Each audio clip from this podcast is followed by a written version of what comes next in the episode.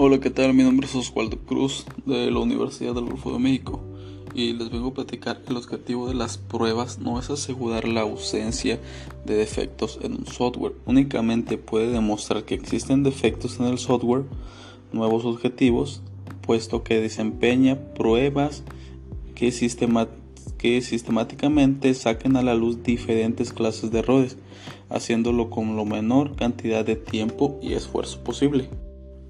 En las técnicas de prueba, como se ha indicado anteriormente, las técnicas de evaluación dinámica o prueba proporcional distinguen los criterios para generar casos de pruebas que provoquen fallos en los programas. Estas técnicas aseguran que las técnicas de caja blanca o estructurales que se basan en minúsculos exámenes de los detalles de predelimitación de código a evaluar.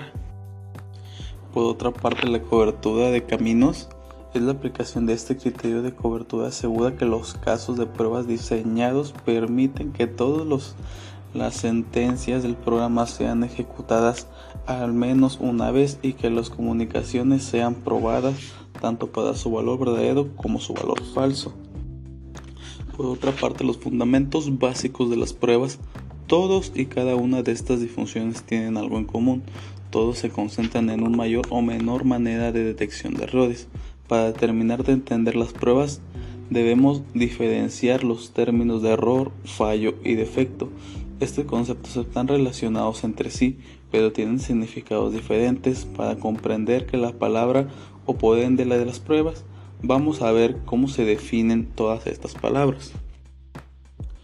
Por última parte, tenemos cuál es el objetivo de las pruebas.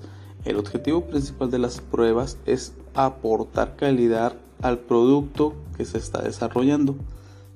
Pero ¿qué calidad? Bueno, el término que definen muchas organizaciones e ilustraciones en el mundo de la calidad se formula por diferentes, por las normas ISO 900, ISO 2500, entre otras. También hay diferentes tipos de pruebas de software, las que buscan probar una funcionalidad del software, que buscan probar las características no funcionales como puede ser la fiabilidad y la que busca probar las estructuras del software. Teniendo en cuenta esto, vamos a identificar qué tipos de prueba hay tres puntos principales. Las pruebas funcionales, las pruebas no funcionales y las pruebas estructurales.